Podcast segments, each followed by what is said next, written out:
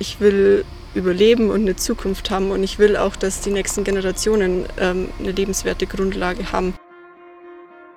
Wir sind die erste Generation, die die Folgen der Klimakatastrophe so richtig mitbekommen. Und wir sind die letzte Generation, die jetzt noch dagegen lenken kann. Es ist ein sonniger Nachmittag Ende September im Botanischen Garten. Veronika Kurz, Geografiestudentin und Helmut Wachtler, Dozent und Chemielehrer, nehmen auf einer Bank Platz. In dieser Idylle und entspannten Atmosphäre ist es schwer vorstellbar, welchen Konflikten Veronika und Helmut zuweilen ausgesetzt sind, wenn sie als Vertreterinnen der letzten Generation auf die Straße gehen. Ihr Aktivismus ist viel diskutiert. Zum einen stößt er auf viel Missfallen und Unverständnis verärgerter Mitbürgerinnen. Demgegenüber stehen eine Reihe von Unterstützerinnen, die im zivilen Ungehorsam eine notwendige Form des Widerstands sehen um die Entscheidungsträgerinnen angesichts der Klimakatastrophe zum Handeln zu bewegen. Veronika und Helmut erzählen, wie sich die letzte Generation organisiert und welche Hoffnungen sie mit dieser Form des Protestes verknüpfen. Ich bin häufig im Protest mit der letzten Generation, weil ich an dem Punkt angekommen bin, wo ich mich nicht mehr weiter in der Situation befinden wollte, wo ich einfach das Gefühl habe, ich muss passiv zuschauen, wie unsere Zukunft verspielt wird. Erzählt Veronika Kurz. Zuvor hat sie sich schon bei anderen Gruppen wie etwa den Fridays for Future engagiert, die aber letztlich zu wenig bewegt hätten. Deswegen bin ich inzwischen an dem Punkt angelangt, wo ich der Meinung bin, dass wir zivilen Ungehorsam brauchen und eben auch diese Straßenproteste, die wir mit der letzten Generation verstärkt machen, weil einfach das Thema nicht mehr länger ignoriert werden kann. Helmut Wachtler wurde durch SchülerInnen in dem Gymnasium, in dem er auch das Fach Nachhaltigkeit unterrichten sollte, aufgerüttelt. Das war so ein zermürbender Unterricht, wenn man jede Woche irgendwie die SchülerInnen in so einer Hoffnungslosigkeit zurücklässt. Und das hat mich auch total deprimiert.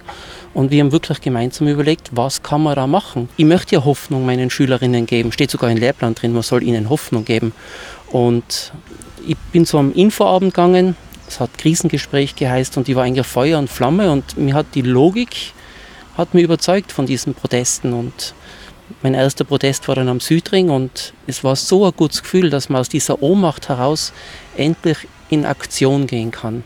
Es hat was Befreiendes, es hat mich emotional total mitgenommen, aber ich bin überzeugt, dass das zumindest ein guter Versuch ist. Die letzte Generation ist gut organisiert. Zum einen ist sie international vernetzt, aber auch innerhalb Österreichs gibt es klare Strukturen bis hin zu verschiedenen Arbeitsgruppen und Ortsgruppen, genannt Keimzellen, in denen die AkteurInnen unterschiedliche Rollen einnehmen. Veronika selber ist Koordinationsperson in der Mobilisierung. Das heißt, ich bin dafür zuständig zu schauen, dass wir eben immer wieder diese Infoabende machen, ähm, dass wir verschiedene andere Mobilisierungsevents auch planen und durchführen, uns überlegen, wie können wir noch mehr Menschen erreichen. Erzählt Veronika Kurz zu ihrer Rolle bei der Protestbewegung Letzte Generation.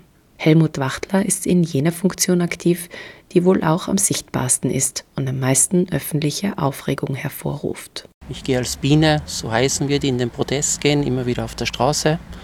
Ähm, ich bin zuständig für die Soli-Gruppe, die Solidaritätsbekundenden. Ähm, das sind Scientists for Future oder Oma gegen Rechts und all diese kleinen äh, Gruppierungen, die uns unterstützen. Für mich war große Freude, dass die Universitätskonferenzen sich, ähm, also die UNICO sich mit uns solidarisiert hat, aber auch die Ärztekammer, ähm, manche Studierendenvertretungen, kirchliche Organisationen stellen sich hinter uns. Und meine Aufgabe ist es eben, dass auch diese Solis mit in den Protest gehen können. Erzählt Helmut Wachtler. Obwohl die letzte Generation gut vernetzt und organisiert ist, wird ihr oft vorgeworfen, rücksichtslos oder fahrlässig zu handeln.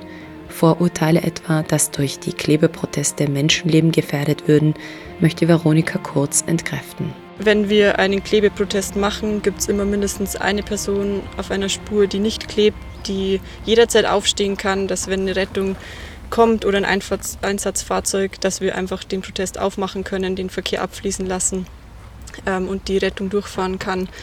Gleichzeitig informieren wir auch die Leitstelle vor jedem Protest und sagen, an welcher Kreuzung wir jetzt ähm, in Protest gehen, damit die Bescheid wissen, damit sie uns sagen können, wenn gerade noch ein Einsatzfahrzeug auf dem Weg ist, dass wir noch kurz warten.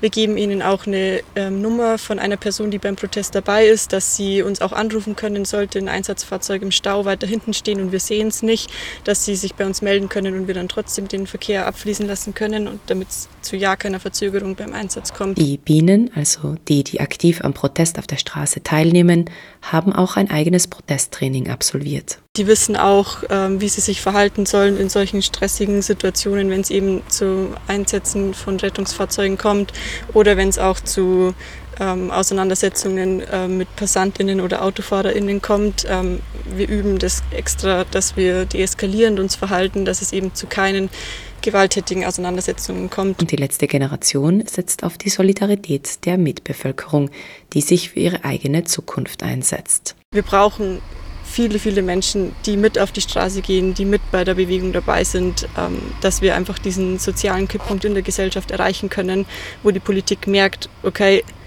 denen ist es wirklich wichtig und wir haben den Rückhalt für Klimaschutzmaßnahmen. Die Vertreterinnen der letzten Generation betonen, dass sich ihre Proteste nicht auf Meinungen stützen, sondern es sind naturwissenschaftliche Fakten und die Fakten sagen halt einmal, dass wir jetzt noch einen kurzen Zeitraum haben, um klimaneutral zu werden. Sonst wird es wirklich schlimm. Deswegen schätze ich das Wort Klimakatastrophe es drückt es ein bisschen besser aus als Klimakrise. Eine Krise kann man aussetzen. Eine Krise wird irgendwann besser, aber es wird nicht besser, es wird nur schlechter. Umso wichtiger erscheint es, nicht nur ein kognitives Verständnis dafür zu schaffen, welche Auswirkungen die Klimakatastrophe hat. Ein Knackpunkt ist, wenn es auch emotional ankommt. Weil es ist natürlich sehr, sehr, sehr viel einfacher zu sagen, ja, okay, ich weiß, es wird vielleicht ein, zwei, drei Grad wärmer, aber das dann nicht an sich ranzulassen und dann nicht zu überlegen, was heißt das jetzt für mich konkret. Ich glaube, darüber nachzudenken, wie das in Zukunft weitergeht und was das alles noch für Auswirkungen für einen selber haben kann, das ist so das Allerwichtigste, um auch dann die Motivation zu schöpfen, ähm, mit dem Protest zu gehen und sich aktiv dafür einzusetzen.